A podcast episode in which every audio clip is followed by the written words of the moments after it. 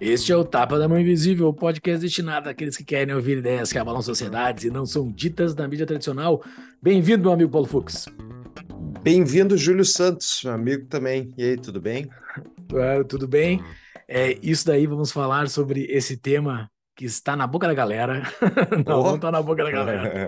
sobre social-democracia, que a Marise explica é, é, professora, né? Professora de verdade, assim, explica muito bem um tema que é complexo. Eu pensei que era bem mais simples do que era, mas não, ele é complexo, mas ela explica super bem. Ficou muito bom esse episódio. Ouçam com parcimônia. Não é que tá na boca da galera, né? Mas está na nossa vida por tudo. tá tudo no bolso da galera. Tá no bolso, tá no teu dia, nas tuas relações profissionais. Mas uh, hoje eu queria falar duas coisas, Júlio. Uma, eu queria mandar um abraço para o Clube Contestado, que eu falei sobre Bitcoin, descentralização monetária e tal. Uh, muito obrigado pelo receptivo, tem apoiador nosso lá.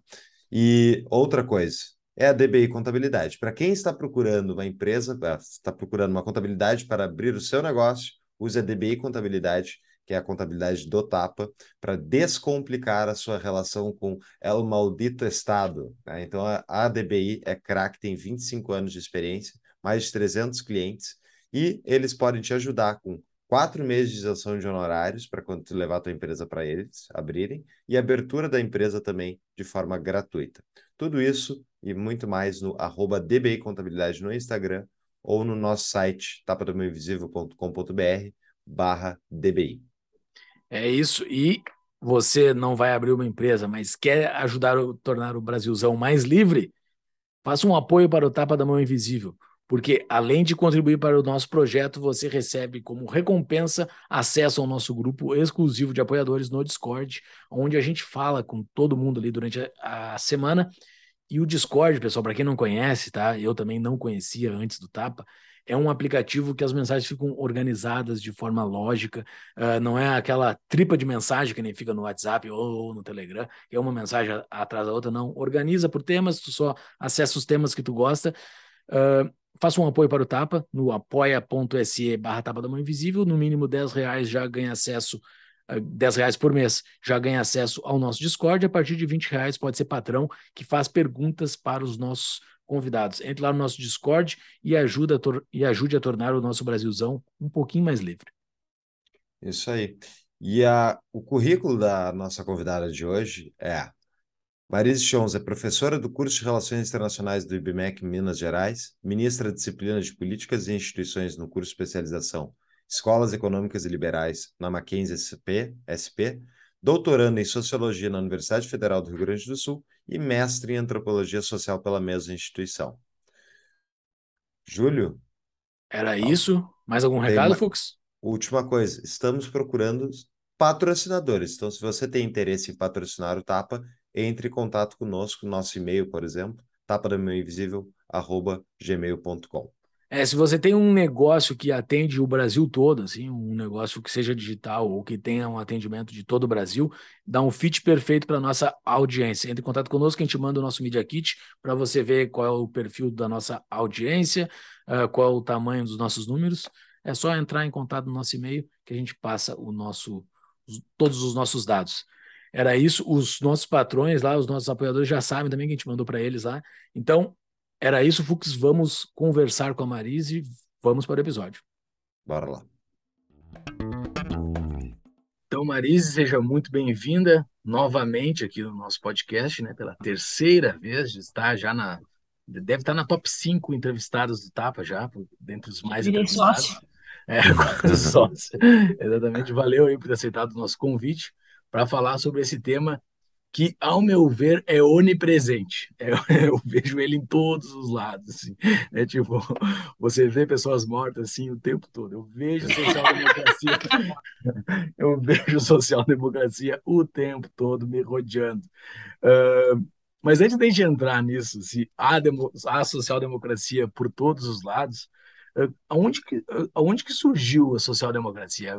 Qual é a origem dela? Assim? Você consegue resumir isso? Claro que deve ser uma história muito complexa, mas da onde que é? Da onde que remonta isso? Então, a social-democracia ela surge na, na Alemanha, na verdade, no século XIX.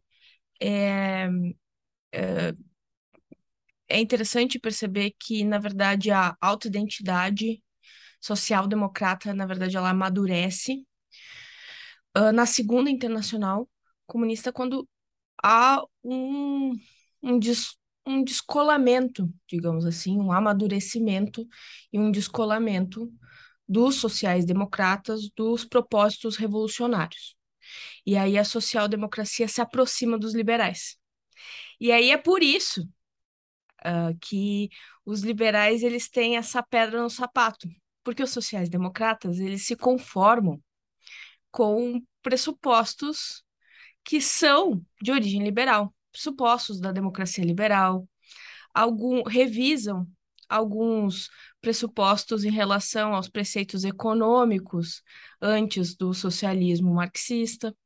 Então é por isso que acontece. Eu costumo dividir a história da social-democracia em três partes: o século XIX, da Primeira Internacional, uh, o século XX, da Segunda Internacional, e o, a atualidade, digamos assim, da, dos anos 70 para cá o século XIX já, já existem divergências. É, nomes da social-democracia, como Ferdinand Lassalle, ele tinha, por exemplo, no interior da, da, real, da, da, da política real alemã, um, um olhar mais uh, realista e mais conciliador, por exemplo, com figuras como o Bismarck em que Marx e Engels não tinham, tinham um, um olhar mais antagonista. Então, uh, sociais ali não existia exatamente uma identidade social-democrata, mas a gente já consegue ver raízes, uh, um DNA social-democrata em um olhar mais conciliador, por exemplo. É, e no século XIX, a gente vê uh, que vários lugares, na Rússia, na Uh, na Alemanha, em vários lugares da Europa, vai se formando partidos que se chamam sociais-democracias aproximados dos propósitos marxistas. E aí há discussões sobre o papel da revolução. E claro que isso entra dentro dos próprios escritos do Marx, uma possibilidade interpretativa. Porque uh, na interpretação, na discussão marxista, existe uma discussão sobre como as forças de trabalho e os modos de produção, eles, eles são exatamente contraditórios, por isso de luta, e como, no caso, a expansão do capitalismo vai gerar condições materiais para a revolução. Ou seja, se a ação desses partidos deve ser de uh, revolucionária ou se é preciso, de certa maneira, esperar se a ação, uh, de, uh, de, se a ação desses partidos é, de, de certa maneira, investir num capitalismo, investir na, no amadurecimento das instituições capitalistas e nas instituições burguesas, ou se é, é, exatamente promover a ruptura dessas instituições. Então, ali já se começa uma, uma discussão sobre como promover a superação do capitalismo. Então, eu costumo dizer que no século XIX, a social-democracia ainda está, ainda tem como objetivo a superação do capitalismo, mas tendo divergência quanto a como fazer isso. Uhum. Uh, então, uh, uh, o propósito de reforma é aí que é importante. Mesmo que a social-democracia esteja disposta a fazer reformas, o propósito de reforma era a superação.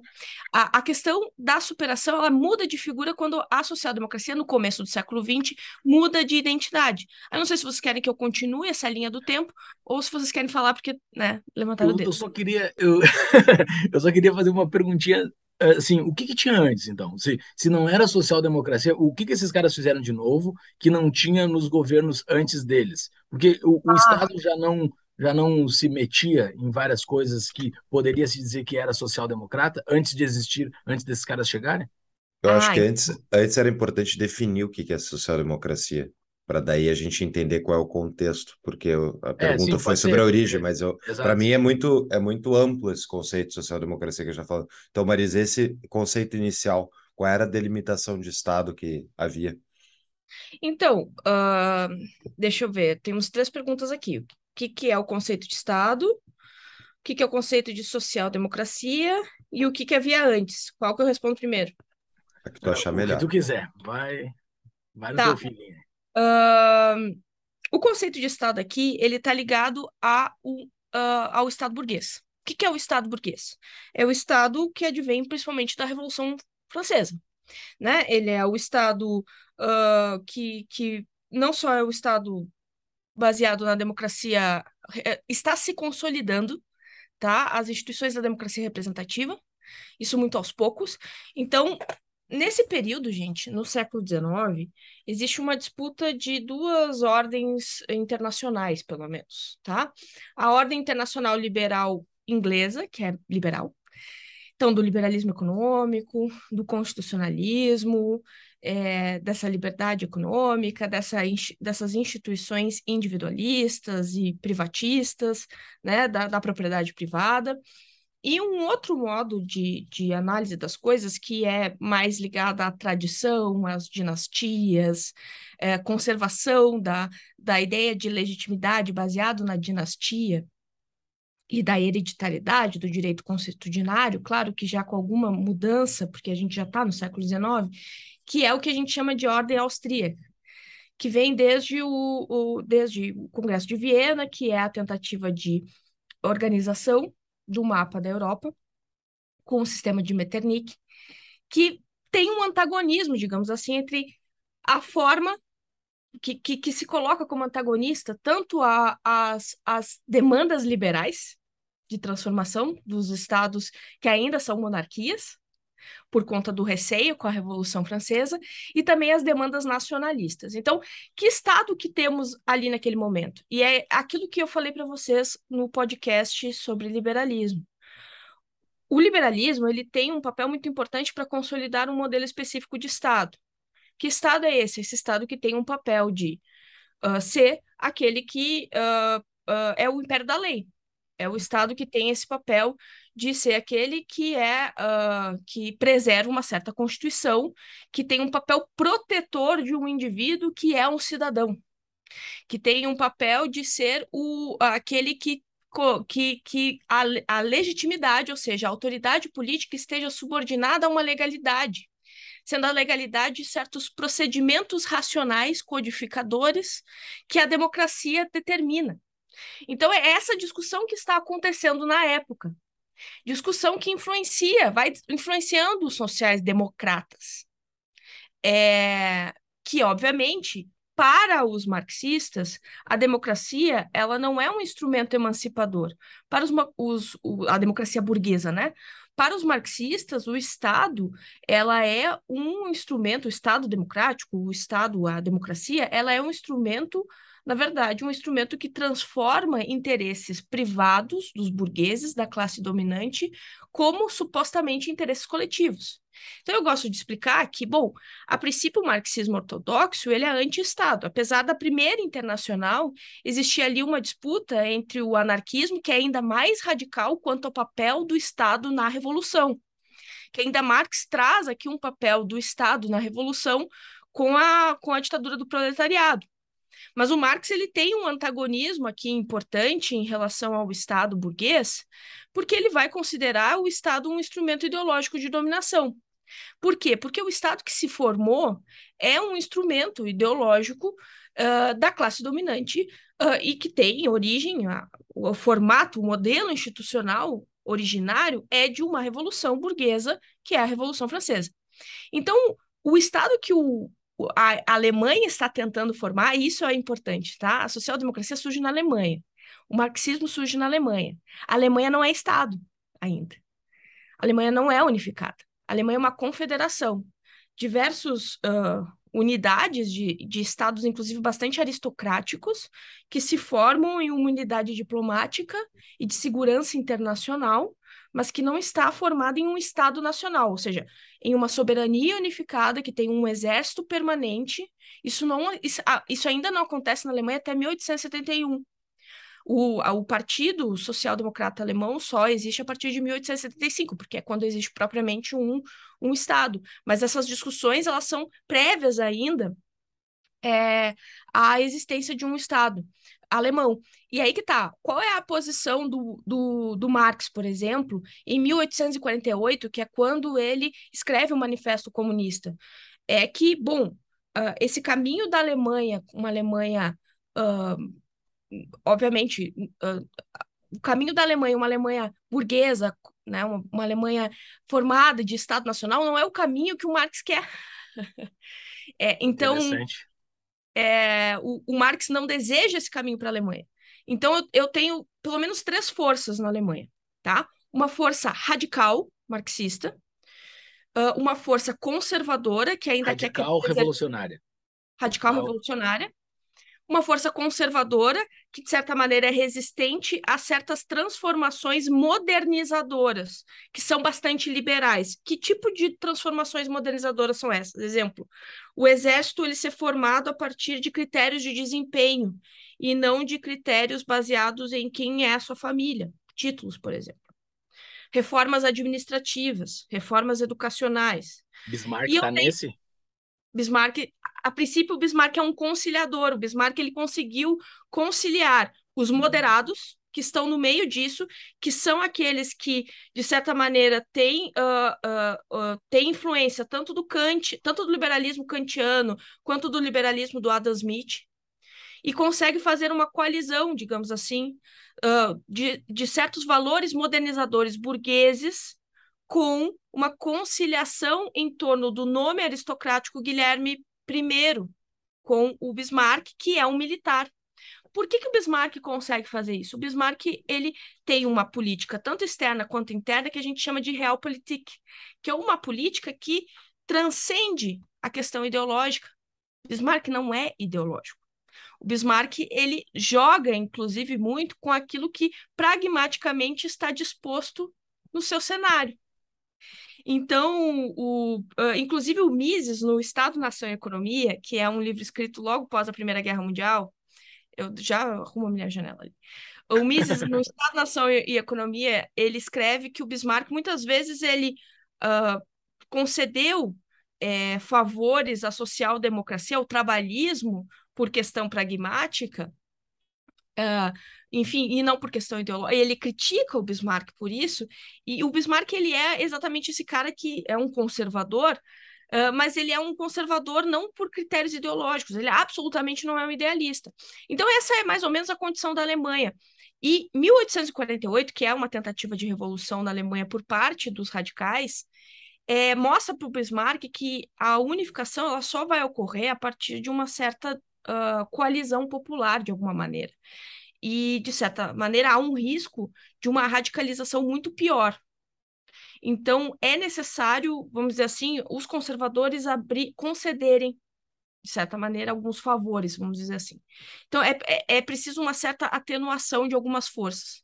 Então, uh, cara, eu estou reduzindo muito aqui como sim, é que foi sim, a formação beleza. da unificação nacional alemã, mas só para vocês terem noção que existe um mundo em que as forças uh, ideológicas elas não são elas não são como as de hoje e é esse, esse é o ponto né que o, o, a esquerda ela não está formada exatamente da maneira como a gente como a gente imagina. Eu acho que daí fica mais fácil a gente entender a social-democracia já se formando entre um, entre os liberais burgueses, né? Uh, que estão à esquerda dos conservadores e os marxistas que estão à esquerda desses sociais-democratas. Os sociais-democratas sempre tentando produzir uma certa conciliação entre alguns elementos das instituições burguesas e alguns elementos das demandas socialistas. Mas uma coisa que eu gosto de pontuar: no século XIX, há como objetivo principal da social-democracia a superação do capitalismo. Por mais que as, ah, os desejos, ou melhor, as estratégias políticas dessa superação sejam estratégias de reforma, estratégias do próprio jogo uh, disposto ali naquele momento. Inclusive, alguns autores vão associar a social-democracia a uma certa até realpolitik também, um certo realismo político de saber jogar o jogo para conseguir chegar aonde quer. Uh, mas essa, esse objetivo de, de superar o capitalismo ele vai sendo abandonado no momento em que as reformas sociais elas vão ganhando força e o, a, o ator político, o sindicato, acaba também se consolidando, amadurecendo, é, a, as classes médias acabam aumentando, é, a qualidade de vida dos trabalhadores acaba aumentando também, é, as ditaduras acabam surgindo como opções digamos assim, as instituições burguesas consolidadas, e a social-democracia acaba re querendo revisar alguns pontos do, do, das propostas uh, marxistas. E um, um dos pontos é, por exemplo, ao não desejo de proletarização da população, mas sim de uma certa transformação daquele pressuposto proletarizador para transformar a, esse, essa massa, digamos assim, em cidadão. E aí é um ponto: cidadão é um elemento extremamente burguês. Transformar o indivíduo em cidadão, isso é um elemento extremamente burguês, francês, liberalismo francês. Então, a gente muda, digamos assim, a ideia de revolução para uma ideia de emancipação através do Estado. E é a partir daí que eu tenho uma esquerda que entende que o Estado pode ser um instrumento emancipador. E aqui a gente está mais próximo, talvez, da esquerda contemporânea. Enquanto no século XIX ainda havia uma discussão muito grande se o Estado era um instrumento de dominação burguesa, e aqui é o ponto, como o Estado ele foi uma, realmente um instrumento burguês. É a partir do século XX que o Estado se transforma em um instrumento de emancipação, inclusive das forças de esquerda, inclusive das forças supostamente antiburguesas. Tá? Muito interessante. E a, essa, esse Estado uh, social-democrata que é imaginado lá no século XIX e tal, uh, como é que ele é desenhado? Ele é educação? O que, que é a preocupação dele de fornecer? É, pra uh, no século XIX não se imagina exatamente um Estado social-democrata. O que se imagina é um socialismo mesmo. Agora, no século XX, no começo do século XX, aí sim. Aí a gente tem a consolidação da identidade social-democrata. Que consolida consolidação é essa? Nós temos uma frágil relação dentro da própria esquerda na Segunda Internacional. Uh, a ruptura da esquerda acontece principalmente na Primeira Guerra Mundial, quando os, uh, dentro dos partidos é, a parte social-democrata apoia os estados de entrar na Primeira Guerra Mundial. A Primeira Guerra Mundial é um desastre, e aí eu tenho a ruptura definitiva. Isso fica muito claro na disputa entre a Rosa de Luxemburgo e o Kautsky, que a, Rosa de Luxemburgo, por exemplo, acusa o Kautsky de entender as reformas como um fim em si mesmo. É, Uh, com a emergência das tentativas totalitárias, tanto o, as críticas possíveis aos bolcheviques, uh, por exemplo, com Stalin, uh, quanto nazismo e fascismo, e o, no caso, como a, houve a derrota do nazismo e do fascismo na Segunda Guerra Mundial, a gente tem no Ocidente a possibilidade de uma, uma conformação social-democrata. E é aí que nós temos finalmente um modelo de Estado social, esse modelo de Estado social, ele é baseado num certo revisionismo uh, de, e um reformismo quanto às instituições vigentes. Ou seja, eu tenho uma conformação uh, em torno da democracia liberal, mas eu tenho um entendimento de que o Estado ele vai ser um instrumento para a conciliação dos conflitos de classe. E aí que está o ponto. Uh, isso não está colocado como proposta liberal para o Estado mas isso está colocado como uma proposta social-democrata. Então, o Estado ele vira um instrumento agora, não só de emancipação, mas para a conciliação dos conflitos de classe. E como isso acontece? Através de uma certa tríade, de um novo contrato social, onde os tributos eles vão servir como um meio de uh, justiça social, a palavra justiça social ela é bem específica, mas eu vou usar aqui, como justiça social de distribuição de renda através de serviços públicos. Uh, os trabalhadores, por sua vez, eles são eleitores, sustentando através de sistemas eleitorais democráticos os partidos que suprem essa demanda. Os trabalhadores também, por sua vez, eles são forças de trabalho do mercado. O mercado, ele oferece, então, através de tributos, a possibilidade do Estado sustentar esses, esse bem-estar. E o que o Estado dá ao mercado? Supostamente uma macroeconomia estável, vocês vão rir, mas uma macroeconomia estável, uma estabilidade e segurança também internacional, ou seja, a estabilidade tanto do ponto de vista da política externa quanto da macroeconomia.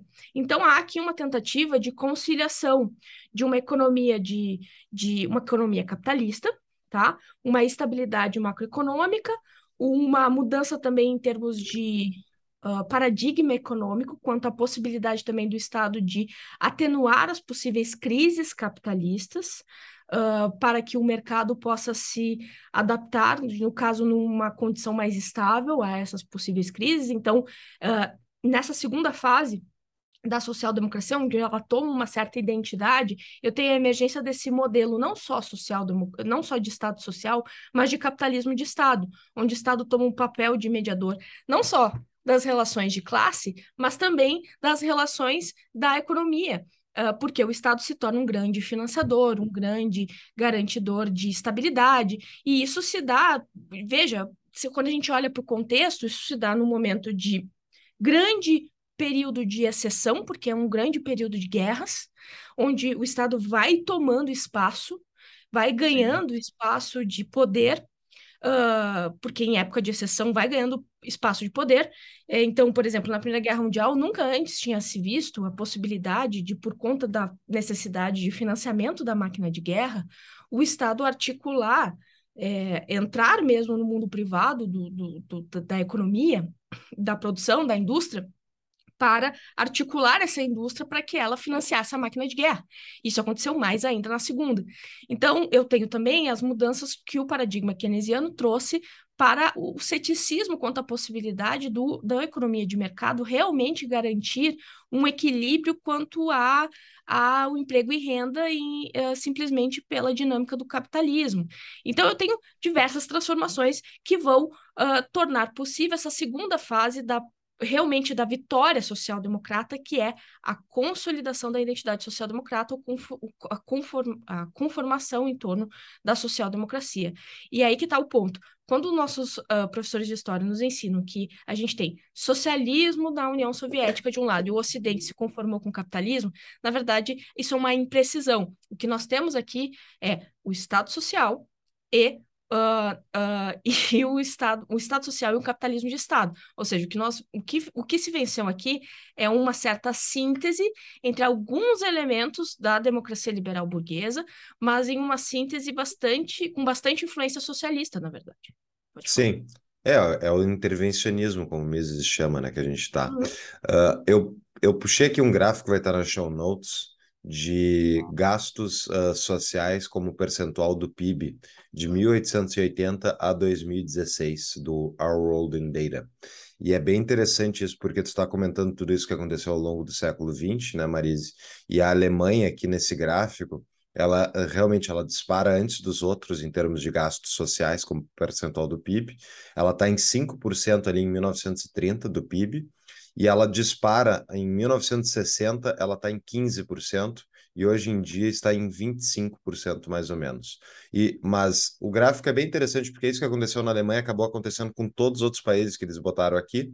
Todos eles têm uma, uma aceleração do Estado de, de uh, o Estado Social Democrata a partir de 1940 ali, de 5% ele começa a subir e vai escalando. Mas é interessante, o que, que aconteceu ali no, em 1945, né?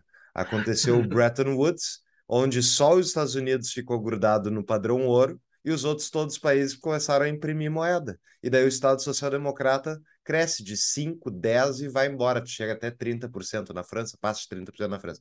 Então, uh, Tu acha, Marise, que esse Estado social-democrata, da maneira que a gente enxerga ele hoje, ele seria possível num sistema de, uh, de sem, sem, sem a utilização do sistema financeiro baseado em crédito estatal? Eu acho que não, mas os desafios do partido do, da social-democracia não são só esse.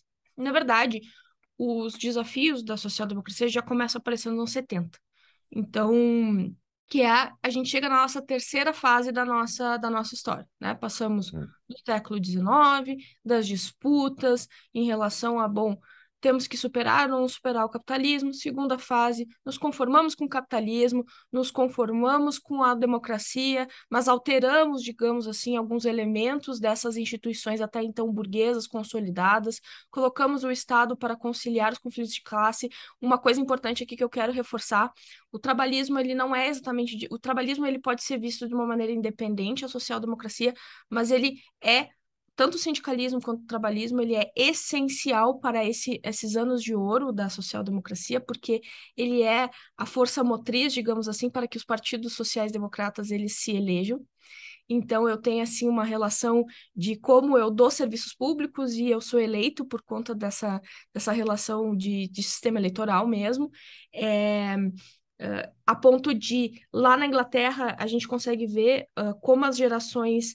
E aí, no momento em que eu não tenho mais uh, gerações que trabalham no chão de fábrica, e, e, e as gerações uma geração, e é aí que eu vou chegar, o desafio da social-democracia, que numa sociedade de serviços, numa economia de serviços, numa economia globalizada, onde eu não tenho mais essa identificação de classe, eu tenho uma dificuldade de, por exemplo, me associar nesses termos de eu sou trabalhador.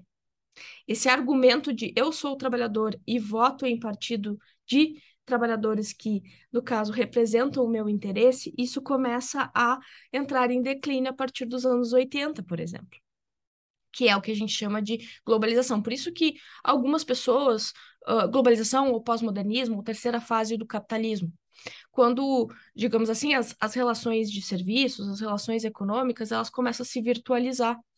É, então, a, o partido, o Labour Party, ele se sustenta tanto pela classe trabalhadora por um tempo, depois pelos filhos da classe trabalhadora, e depois eles começam a se tornar um partido uh, catch-all, que a gente chama. Eles começam a ter que buscar eleitor de tudo que é jeito.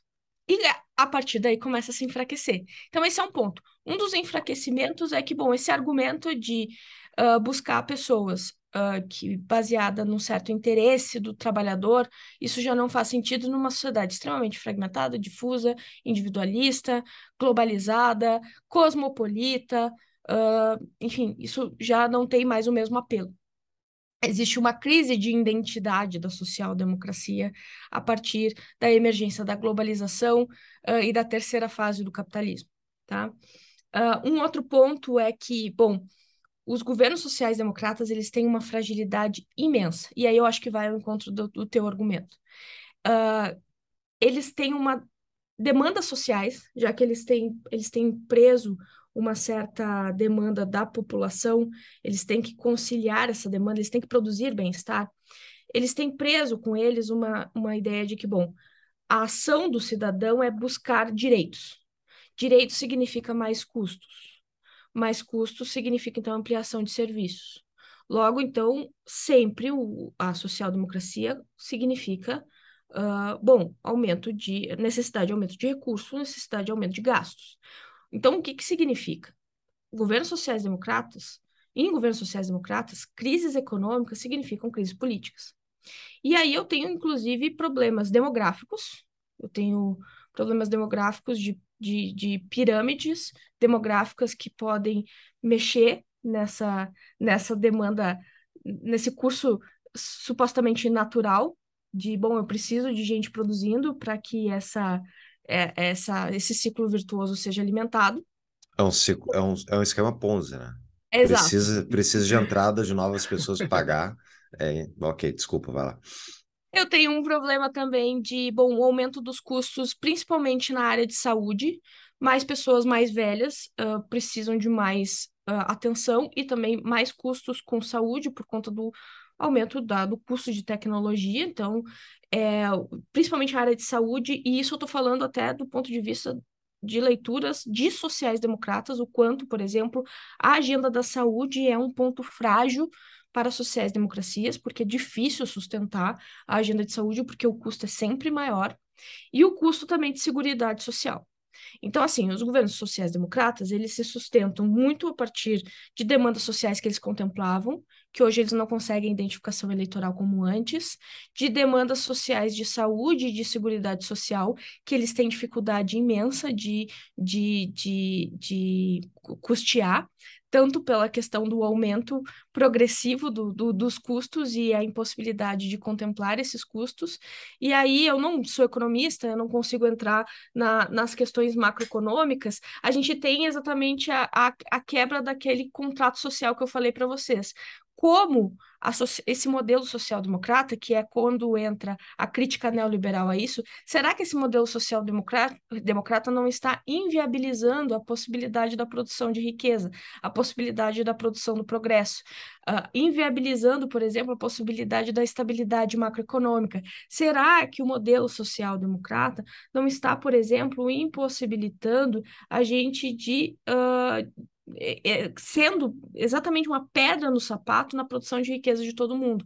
Então, aí que eu tenho a possibilidade de uma nova social-democracia, o New Labour, de tentativa de conciliação novamente de um capitalismo eficiente com um, com serviços públicos, que é a nova, a, a nova social-democracia, que é na figura do Tony Blair, que é essa social-democracia que tenta conciliar elementos de eficiência trazidos pós-Margaret Thatcher, que é a, o novo gerencialismo público, que é, bom, tanto Bill Clinton, uh, Tony Blair, quanto Anthony Giddens, quanto Fernando Henrique Cardoso, que essa social-democracia do fim dos anos 90, consenso de Washington, que tenta, no caso, mostrar para o eleitor que é o seguinte: você prefere, uh, por exemplo, que alguém que não se importa com o social uh, seja faça a reforma do Estado ou eu faça a reforma do Estado, porque eu vou fazer a reforma do Estado, mas eu que me importo com a agenda social uh, possa retomar a agenda social e fazer mais com menos. E aí eu tenho essa possibilidade dessa terceira fase da história social-democrata, que é uma social-democracia que tenta se adequar ao mundo globalizado. Mas tem uma história muito trágica, porque hoje a social-democracia ela perde por outras linhas, digamos assim, tanto do progressismo quanto até mesmo por outros por outras tentativas até mais populistas também de esquerda que estão sendo retomadas, como até tentativas mais ortodoxas de leituras de marxismo. Mas então é isso. Uh, quando as pessoas me perguntam, por exemplo, ah, o Fernando Henrique foi liberal, o Fernando Henrique ele seguiu uma cartilha muito clara de social-democracia moderna, de New Labour, uh, da, de uma terceira via que tenta conciliar uma social-democracia moderna com uma agenda de reforma do Estado uh, que é bastante influenciada pelo neoliberalismo, que tenta viabilizar fiscalmente o Estado social em uma época de muita crise, hiperinflação e assim por diante é, tenta viabilizar então esse estado social adequar, digamos assim, uh, essa, essa demanda nova por Estado social em uma época de globalização, é, e o New Labour tenta se aproveitar disso, tentando retomar uma possibilidade, depois de anos dos conservadores no poder na Inglaterra, retomar uma possibilidade eleitoral, falando que vai retomar a agenda social, mas agora com eficiência, tentando fazer mais com menos. E essa é a proposta da terceira via, que vem, inclusive, muito com uma proposta também bastante influenciada por um certo ambientalismo e desenvolvimento sustentável. Pessoal, uma pausa no nosso episódio para um questionamento. Bitcoin é ouro digital? É moeda? É um ativo? Vai continuar se valorizando no, no longo prazo? O Paulo Fux tem essas respostas. Para responder essas perguntas e muitas outras é que a gente montou o Concierge Bitcoin. O objetivo desse projeto é apresentar os ciclos de mercado do ativo, é explicar os incentivos econômicos que o sistema detém para continuar se valorizando no longo prazo, auxiliar em como comprar, transferir e armazenar de forma individual e segura, explicar como é que funciona a legislação brasileira em relação ao sistema. E se você está pensando em comprar uns bitcoins, para o longo prazo, fazer uma poupança, talvez para o seu filho, para o seu neto, ou para você daqui a muito tempo, para isso que existe Hardware Wallet, que a gente trabalha e a gente ensina como armazenar, como comprar, que é a melhor carteira de, do mercado, que é a Cold Card. Então, para tudo isso e mais um pouco, acesse tapadamãoinvisível.com.br barra BTC e saiba mais. Voltamos para o episódio, pessoal. Tem aquela, aquela famosa frase do Milor Fernandes, né? Quando uma ideia fica bem velhinha, ela vai lá morar no Brasil, né? Então, aparentemente a social-democracia tentou entrar no Brasil ali junto com a galera ali, ali nos anos 40, mas ela entrou mesmo, ao meu ver, ali nos anos 80, né? Ela entrou um pouco depois, ela foi um pouco tardia. Uh, a, muitos, muito se fala sobre a Constituição Cidadã, né? a Constituição Cidadã, ah uh, que tu falou que o cidadão é o ponto central, a, a construção do cidadão é o ponto central uh, da social-democracia. Aparentemente, a social, uh, a nossa Constituição, vigente hoje, de 88, ela é ela é 100% social-democrata, né? Ela quer botar direitos, ela quer botar o cidadão como como como o, o cara, o agente que busca direitos e tudo mais, e ela se propõe a entregar esse, esse, esses direitos. A gente vive o Brasil hoje, o nosso sistema é social-democrata? Não. é, isso é o ponto, né? Nos anos, isso é interessante. Nos anos 80, o que o, o mundo, do mundo estava fazendo era reformas neoliberais. Ou seja, atenuando os erros sociais-democratas é, é, claro, eu estou aqui falando um ponto de vista opinativo, né? O que eu considero erros sociais-democratas, atenuando erros sociais-democratas, de expansão do Estado, de ineficiências, de muita intervenção do Estado na economia, de rigidez burocrática. Depois, por uma questão eleitoreira, a social-democracia disse: não, eu vou, eu vou aderir a essa agenda de reformas, mas eu vou voltar com agendas sociais eficientes.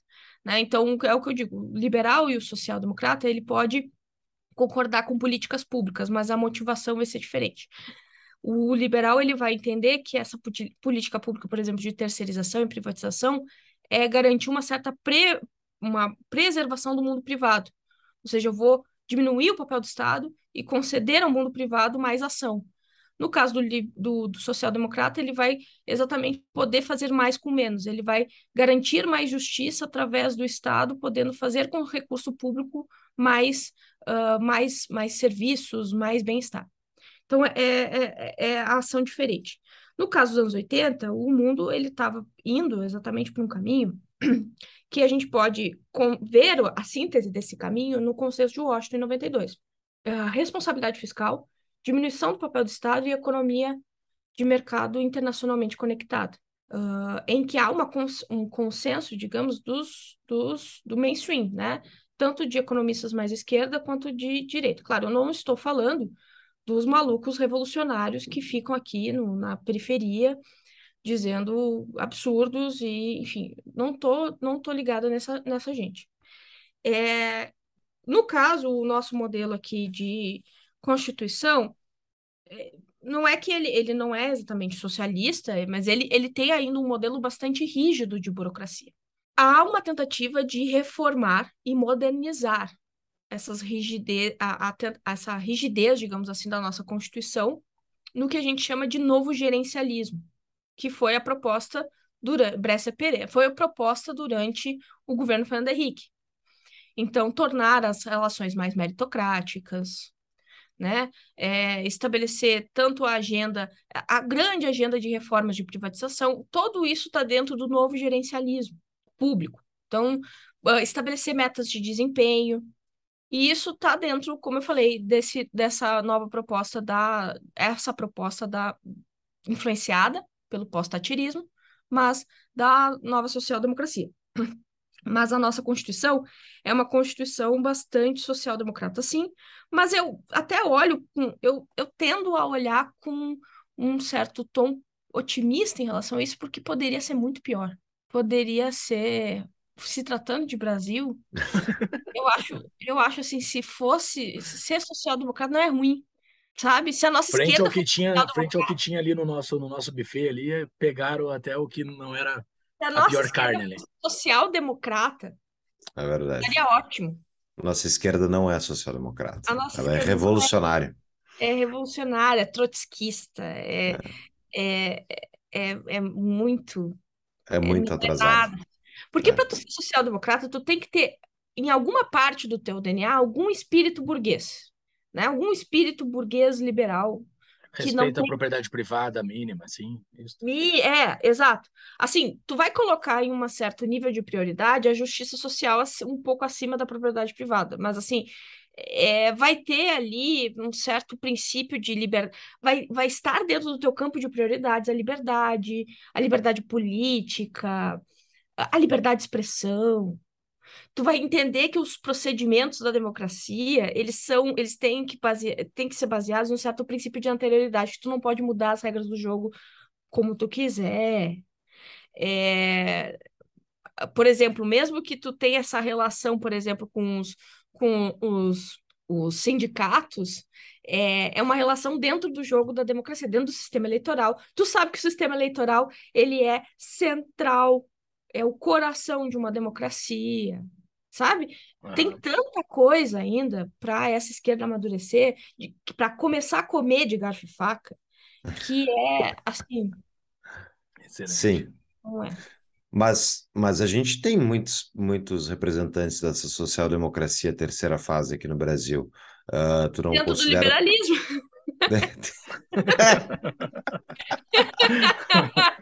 É, aí a gente Ai, tem Porque eu adoraria que parte do nosso liberalismo se entendesse social-democrata e fosse lutar dentro do campo da social-democracia. Eu acharia maravilhoso. Saísse do armário, né?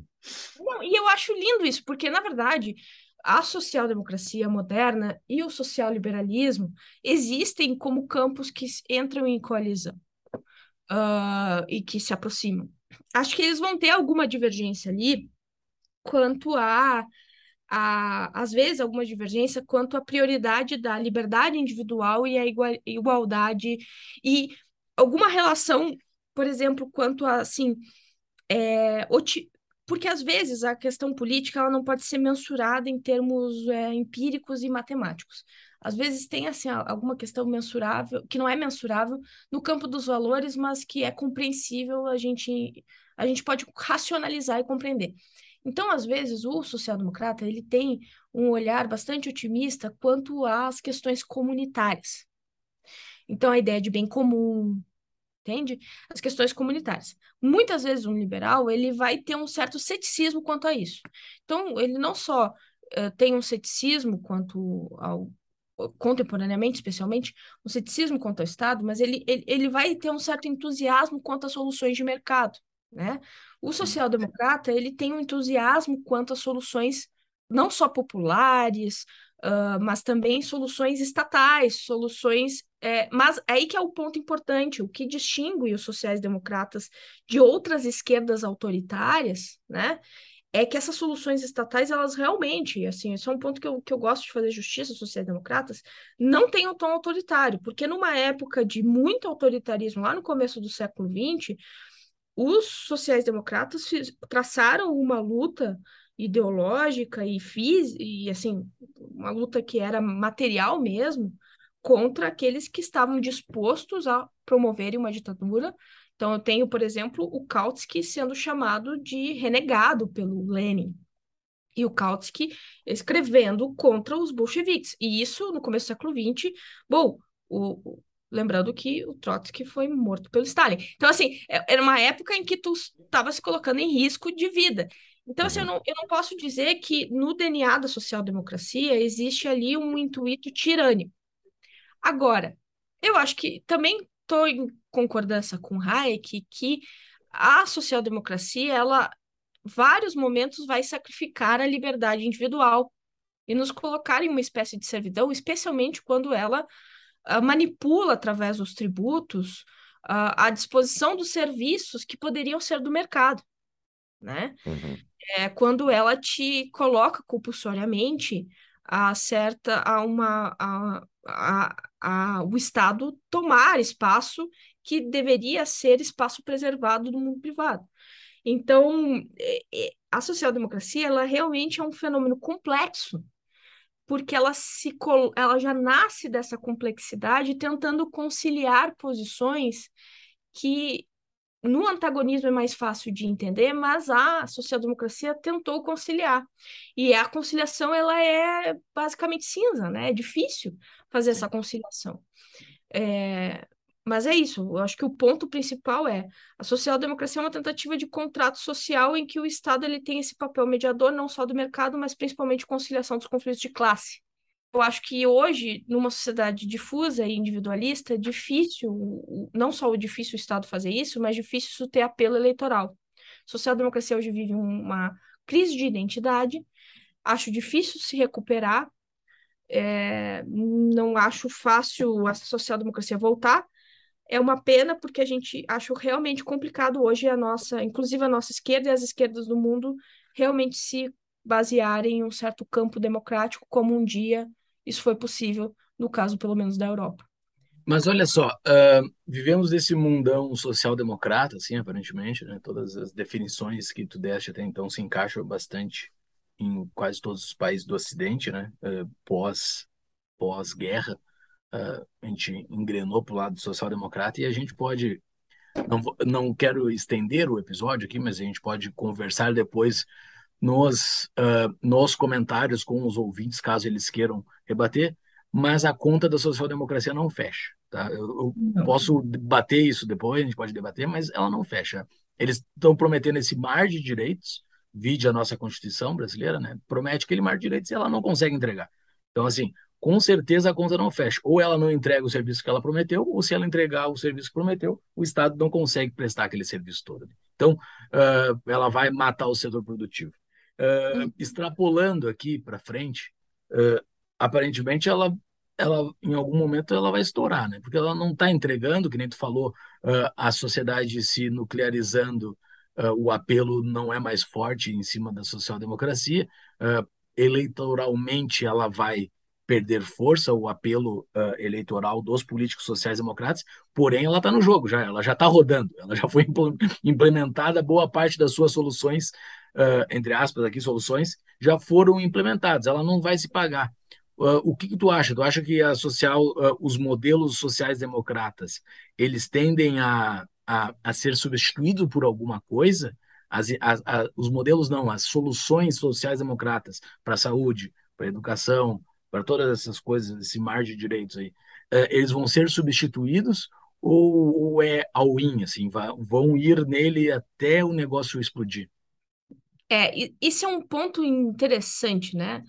É, tanto as instituições liberais quanto o consenso social-democrata, ao mesmo tempo que elas estão em crise, elas ainda são o paradigma. E a gente tem que meio que conviver com isso. Exato, é, já está valendo, né? Não tem como sair dela. Né? Então, assim, é, ao mesmo tempo que o Estado de Direito está sendo atacado, nós não temos o que colocar no lugar. Uhum. Ao mesmo tempo que a democracia, ela a todo momento está em risco de se transformar numa tirania, ela é o melhor antídoto para a tirania. É, eu acho que esse é, é, realmente o dilema. Então, assim, é, eu acho que o, a social-democracia como força partidária acabou. Assim, não vejo. É, é, acabou, inclusive, no Brasil, acho que dá para ver bem isso. o partido que tinha o um nome hoje se tornou irrelevante, né? Eu acho que a social-democracia como força partidária acabou. Mas acho que como modelo de Estado, não, não, não vejo. Não, inclusive por quê?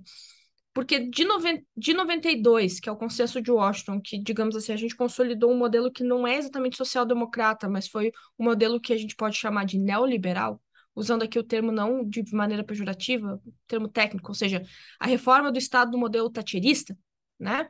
É, em, no, em 2008, crise de, de, de 2008, uhum. e agora Covid, a gente acabou com esse modelo.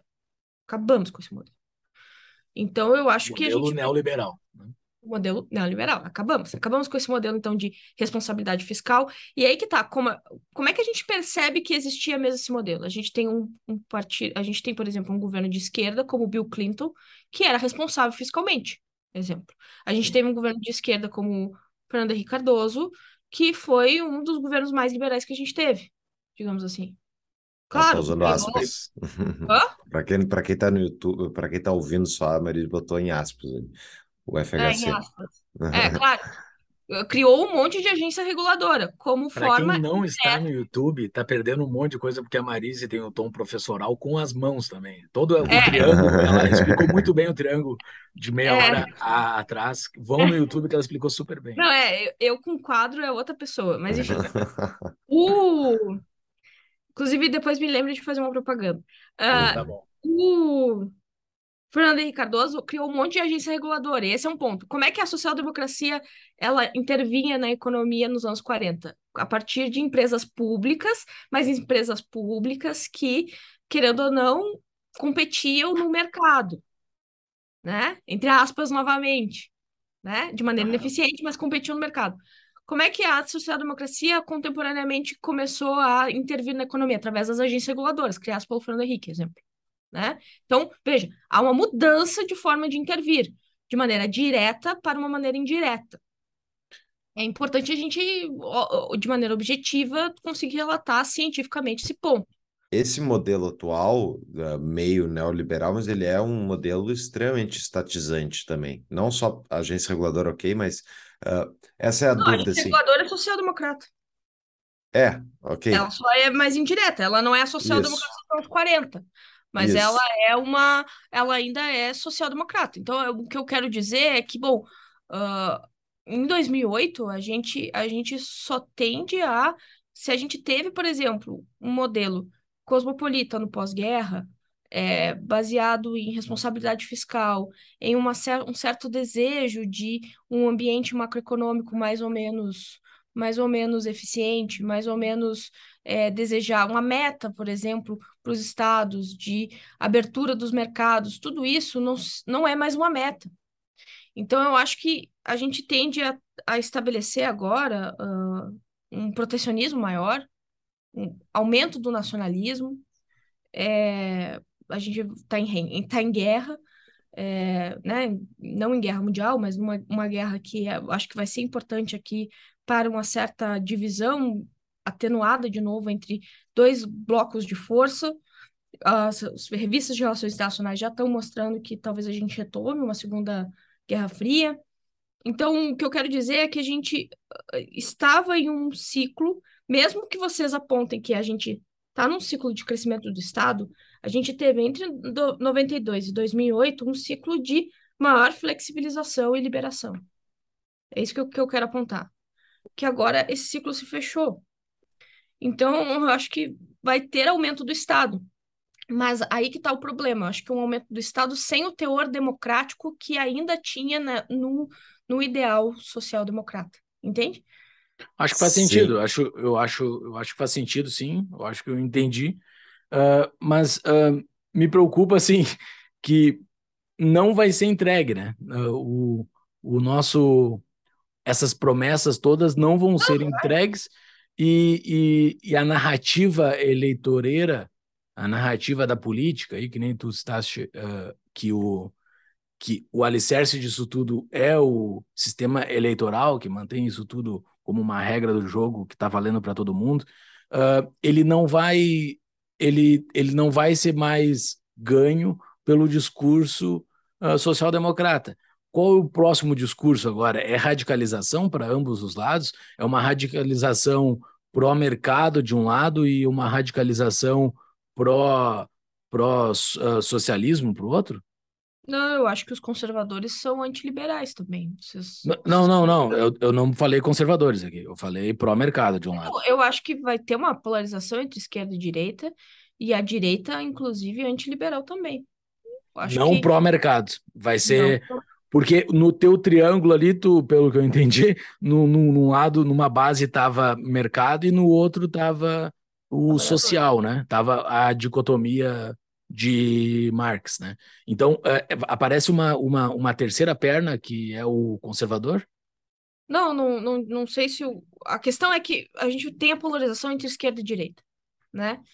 É, hoje, o que, vamos dizer, substituiu a social-democracia é o progressismo identitário, que é aquela coisa pós-moderna.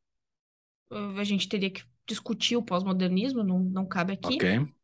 E os neoconservadores uh, desse conservadorismo uh, também nesse elemento pós-moderno. Os dois, esses dois elementos são antimodernos e por isso são antiliberais, são antiburgueses.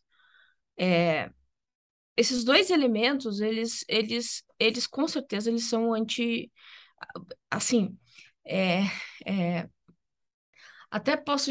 A gente teria que fazer uma outra discussão sobre isso. Mas eu imagino que o, os elementos conservadores, que a direita, ela não vai ser uma direita liberal. Né? É, eu acho que o ponto aqui é que num, num mundo pós-moderno as coisas vão se tornar cada vez mais difusas mesmo. A gente não vai ter um projeto, uma identidade, uma agenda política tão clara como a gente tem na social-democracia, que tem um projeto, tem uma agenda, tem partidos auto-identificados. Isso eu acho muito difícil a gente identificar. A gente vai ter Frankensteins, assim. É, de agendas que são muito pulverizadas, que tu se elege com uma agenda, mas governa com outra agenda. É, eu acho que isso tende a crescer, pelo menos por um tempo. É, eu não gosto de banalizar a palavra populismo, mas é, imagino que isso é, vai tender a crescer nos próximos anos. O populismo é, vai ser, eu acho que a estratégia para tu governar no vazio, quando tu não tem concretamente dinheiro, quando tu não tem concretamente riqueza, quando tu tem possibilidade de produzir riqueza, tu tem que governar na lábia, tu tem que governar na, na dominação carismática.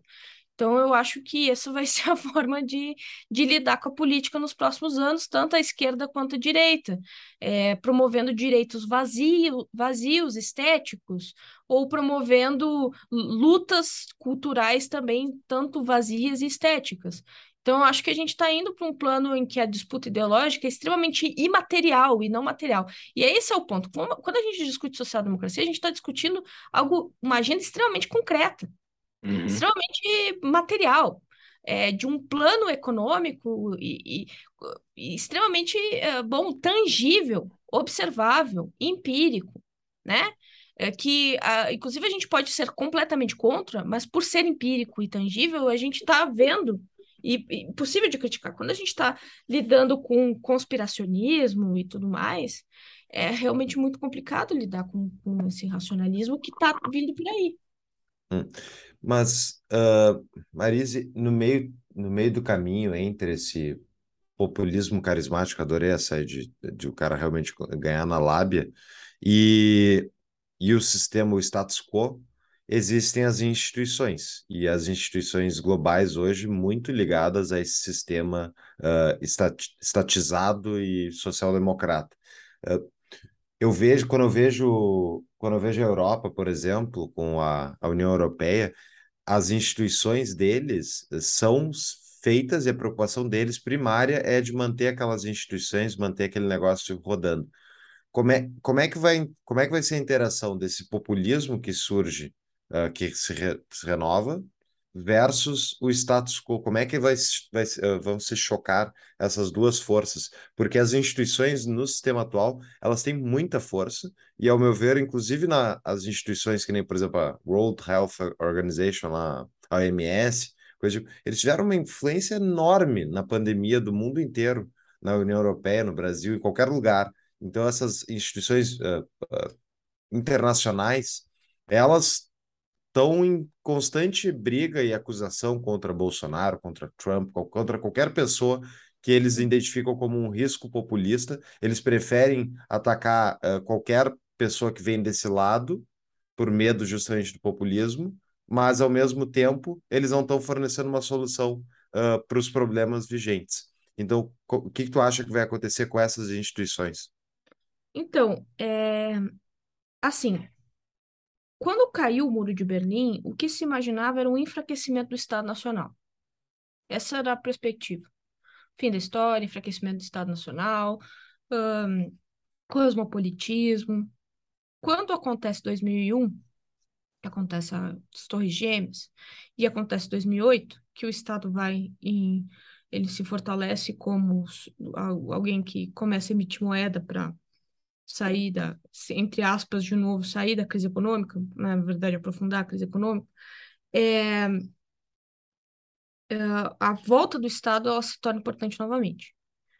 É, o que, o que isso demonstra é o seguinte: é, por mais que exista toda uma especulação sobre um suposto globalismo através dessas instituições internacionais que possam vir a influenciar os, as demandas domésticas e tudo mais, eu acho que isso mostra, na verdade, o quanto o Estado voltou a se tornar relevante e o quanto no ambiente doméstico uma certa, uma certa um certo discurso nacionalista voltou a ter vazão, voltou a ter apelo.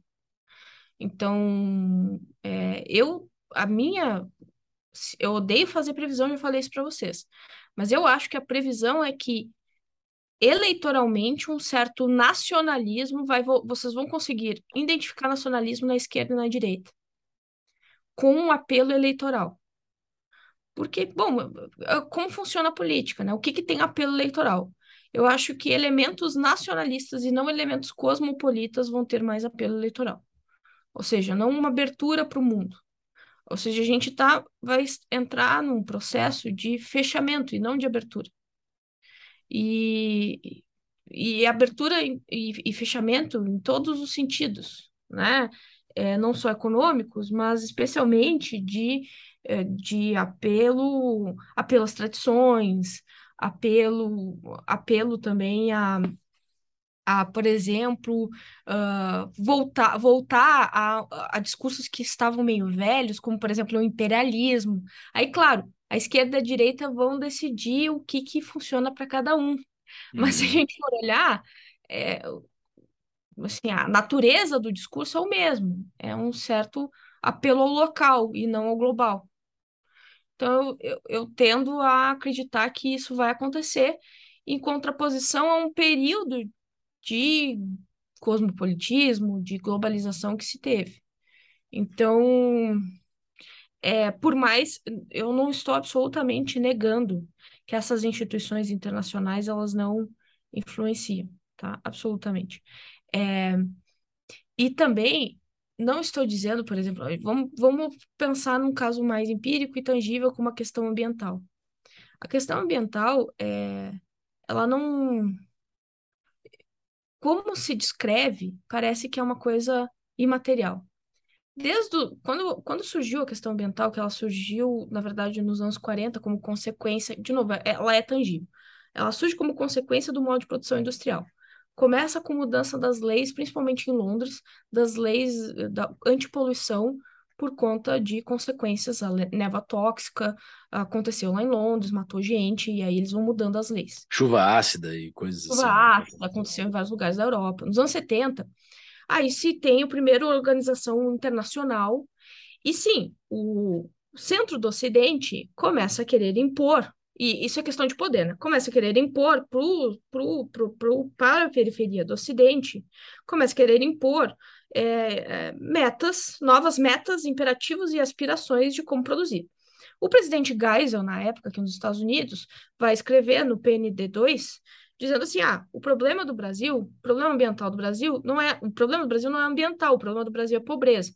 Ou seja, já se coloca no Brasil uma resistência a isso. Não, vocês produziram, vocês poluíram, e agora a gente que precisa produzir, precisa ficar rico, vocês não podem nos impor essa, essa questão. Bom, nos anos 90, que é uma época de cosmopolitismo e tudo mais, já tem uma maior aderência, digamos assim, a essa, essa versão, digamos, mais globalizada da questão ambiental. Temos o Rio 94, o Fernando Henrique, digamos assim, apertando a mão dos grandes líderes globais e tudo mais, aquela coisa toda. É, também fazer isso, não é que o Fernando Henrique abriu mão da soberania, mas óbvio que existe algo a ganhar em relação a isso, existe toda a dinâmica estética da política, aquela coisa toda. É, o que eu, onde eu quero chegar com toda essa discussão é que uh, as instituições internacionais, como o ONU, etc., elas nunca conseguiram se sobrepor ao poder dos Estados. Nunca conseguiram. Nem nessa época em que havia um pressuposto de que os Estados iriam diminuir seu poder. Nunca. A soberania nacional sempre esteve como foco principal de todos os estados. É, eu acho que esse é um dos principais pressupostos, de relação, pressupostos da relação internacional. Os estados, eles tendem a... A regra básica das relações internacionais é que os estados, eles buscam a sua própria sobrevivência. Então, nenhuma instituição, nenhuma instituição, ela uh, estabelece alguma meta ou alguma aspiração que pode colocar, por exemplo, a soberania nacional em questão que, que, que, que, que tem alguma relevância, digamos assim. O que acontece é que tem épocas que isso causa algum ruído político ou não. Então, é interessante perceber exatamente isso. É que tem momentos que existe uma maior possibilidade de cooperação com essas instituições, de que existe um maior alinhamento, digamos assim, em que essas regras, metas e imperativos existe uma maior capacidade de cumprir essas metas, e é por exemplo, anos 90 existe essa maior harmonia global, parece. Uhum. E agora a gente vê essa desarmonia. E aí, que é claro, nítido, ver esses embates acontecendo entre as metas estabelecidas por essas instituições e os estados, principalmente os estados periféricos. Então, é, é mais ou menos por aí. Então, eu acho que é, é, ver esse antagonismo prova que a demanda nacionalista tá, vai crescer, uh, vai crescer eleitoralmente. Excelente resposta. Uh, nós temos os nossos patrões aqui que também fazem perguntas. Eles mandaram excelentes perguntas sobre social-democracia. Todo liberal tem opinião sobre uh, social-democracia e dúvidas, né? Nós temos aqui a pergunta do Cássio Siqueira. A social-democracia tem uma imagem de algo bom, porque uh, tenta garantir direitos às pessoas e uma estrutura mínima para a sobrevivência, uh, educação, renda básica, e ele cita vários aqui. Porém, levando em conta que para garantir tais direitos à vida, liberdade e propriedade de terceiros terá que ser violada, a social-democracia é algo imoral. Como fazer para que o afegão médio entenda que a social-democracia é uma violência e não uma utopia desejável? É, isso é uma ambiguidade interessante, né? A social-democracia pode ser vista como uma perspectiva realista, que leva em consideração uma certa realidade.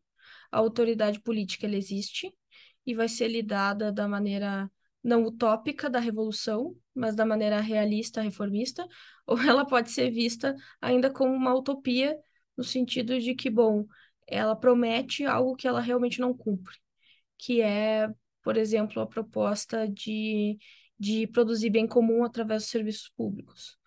É, eu não sou, eu não consigo, eu não consigo muito bem lidar.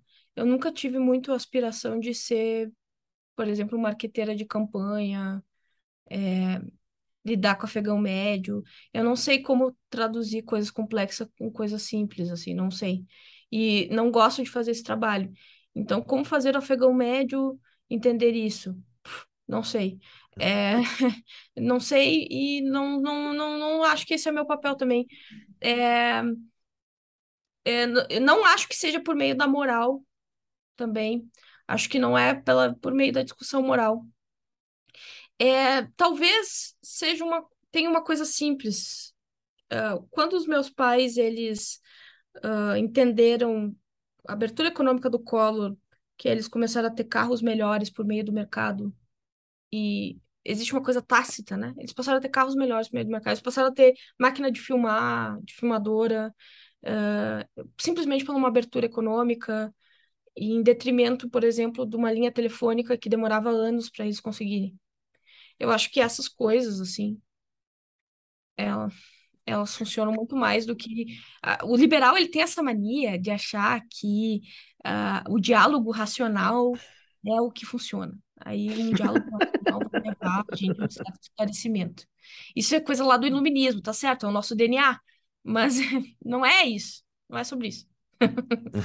não é sobre isso, é verdade. É Eu acho que é... tem aqui um resultado tácito, que é assim, prosperidade econômica, abertura de mercado, que não vai acontecer nos próximos 20 anos, sinto muito. Então eu estou dando uma notícia ruim. Mas o...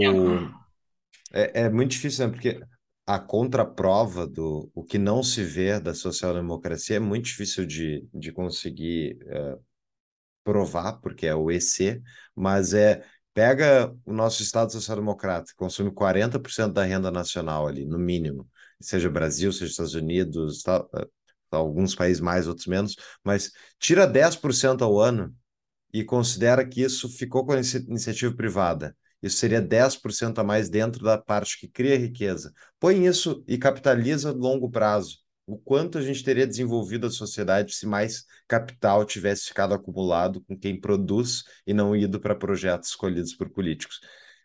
Não tem como dizer qual é o, o mundo que seria, mas seria muito diferente, provavelmente, né, na é, minha em visão. Em termos racionais, eu, eu iria pro em argumento racional, eu iria para o argumento do de bom, como políticos é, é, o argumento da teoria da escolha pública, né? Como políticos não conseguem produzir bem bem público, como, como não existe harmonia de interesses na produção da política, né? Como só que eu acho que o brasileiro ele vai ele vai entrar nesse jogo e bom a, o, a forma de lidar com isso é eu me alinhar com algum político. Pronto, daí estou garantido.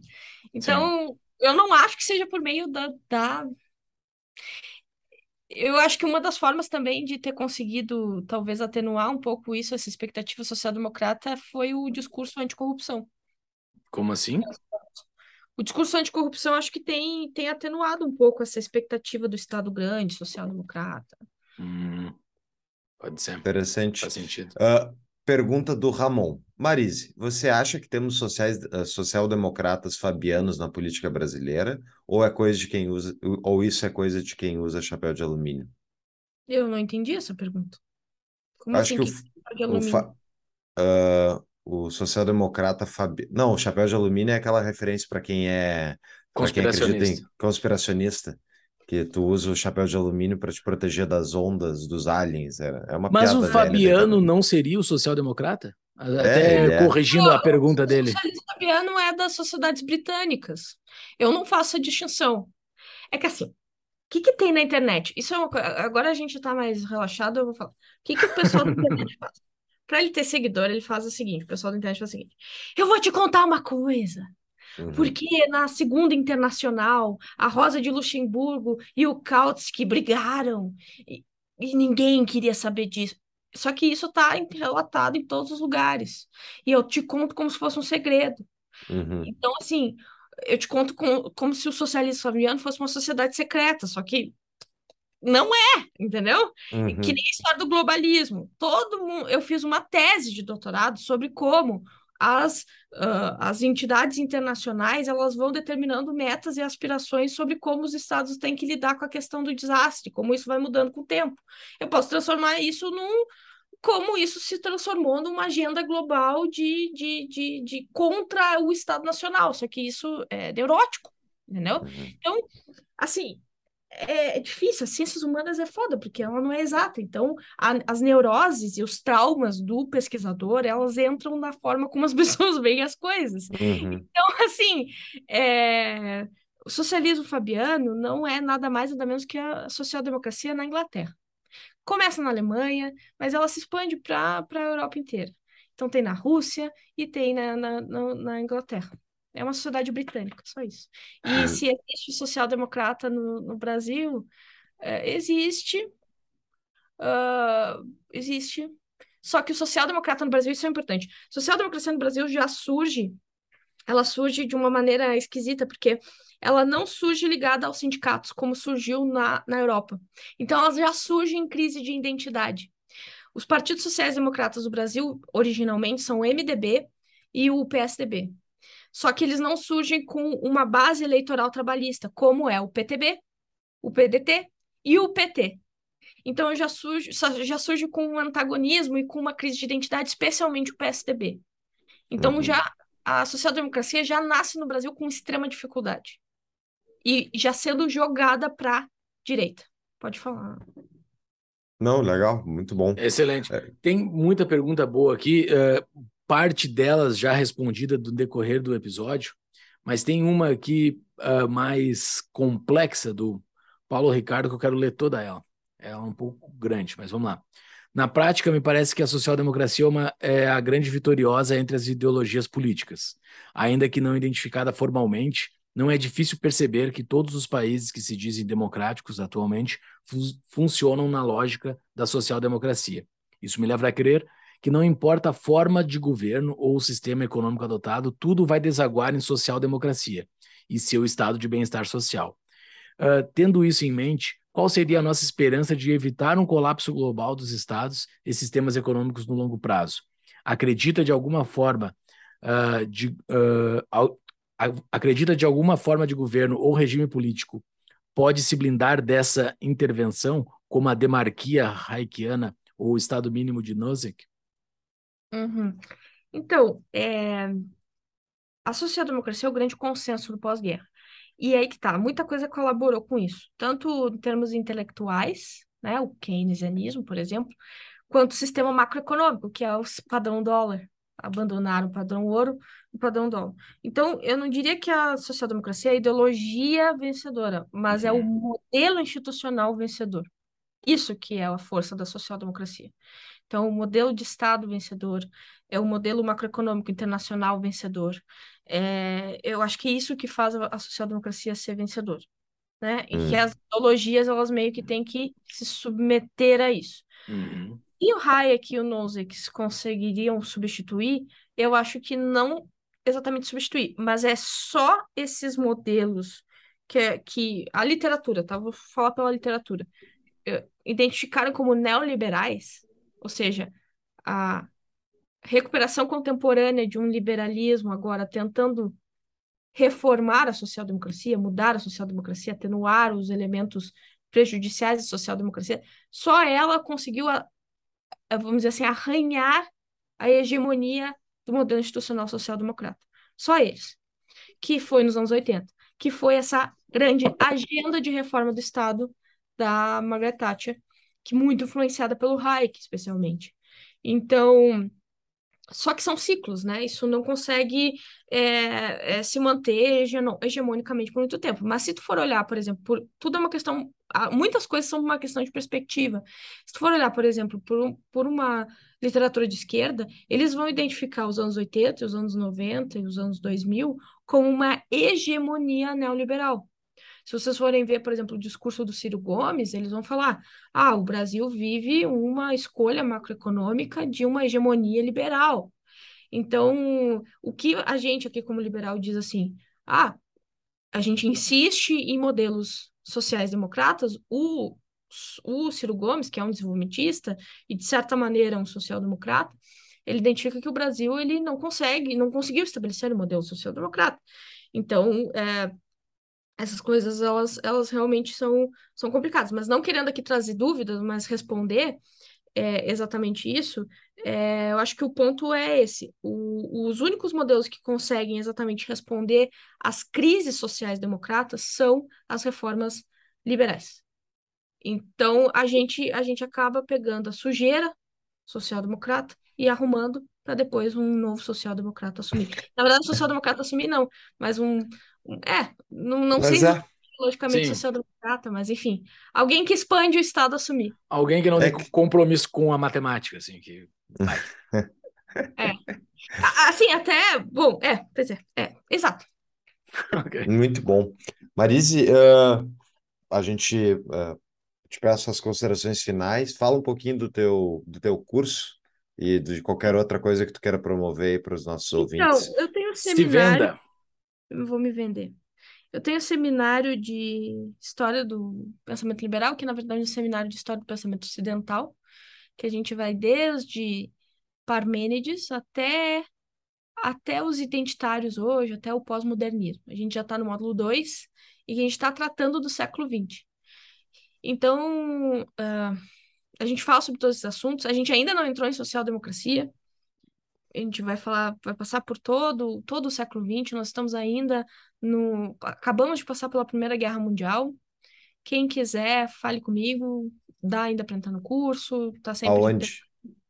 Uh, é, são quartas à tarde. Ah, é, pode entrar no meu Instagram, é Marise Chons. Uhum. É, pode entrar no meu Instagram, fale comigo que ainda dá para entrar no curso. E agora, em novembro, Deixa eu me lembrar da data. Eu vou dar um curso sobre marxismo. Vou dar um curso sobre marxismo, introdução sobre marxismo, é, no, um dia antes da LibertyCon. Esse curso vai ser gravado, depois vai ser disponibilizado, mas quem tiver em BH e quiser participar. E a gente vai falar também na LibertyCon, vai dar continuidade aos temas da esquerda na LibertyCon. Nós vamos falar. Eu acho importante os liberais falarem sobre esquerda né? Com certeza. Acho importante a gente e entender. Já vai ter o ranço desse papo de eleição já vai ter passado também, já vai estar definido quem é, que ganhou também em novembro. Daí já o Brasil vai, vai estar feliz. O Brasil vai estar feliz porque foi eleito o Salvador. O... Uhum. Quem está nos assistindo no YouTube, o nome da Maria. Eu mudei minha opinião ontem. Eu mudei minha opinião ah, ontem. mudou? Não, parei, mas só um, só um, só um, um pequeno parênteses. Quem está nos assistindo no YouTube, o nome da Marise aqui na tela é como se procura o nome dela lá no Instagram, né, Marise? É arroba é. Marise Chons, como está escrito aqui, né? Uhum. E vai, vai estar no show notes. notes. Vai estar no show notes também. Eu estava muito convencido que o Lula ia ganhar, estava eh, no episódio 204, quando a gente analisou o, o, a proposta do Bolsonaro. Uh, eu ainda estava com a posição que o Lula ia ganhar, mas uh, estou quase me convencendo que o Bolsonaro vira historicamente, porque até então, nas últimas duas eleições, não tinha ocorrido uma virada de pesquisa, assim. Vai ser a primeira vez nos últimos, nas últimas três eleições que deu uma virada de pesquisa e aparentemente está dando, assim. Uh, uhum. Hoje eu, a gente está gravando aqui num domingão, 18 de setembro, mas eu acho que está virando. Acho tu acha que Bolsonaro. vai ter institucional pós Bolsonaro ganhar? Quebra institucional, não. É, o não. STF enche o saco, alguma coisa assim? Ah, não, acho que não. Acho que não. não. Tá apostando no STF. Eu... Não, não, não tô apostando no STF, mas eu tô apostando no Centrão. O Centrão não deixa isso acontecer. A minha, a minha grande é, aposta eu, no Brasil é no Centrão.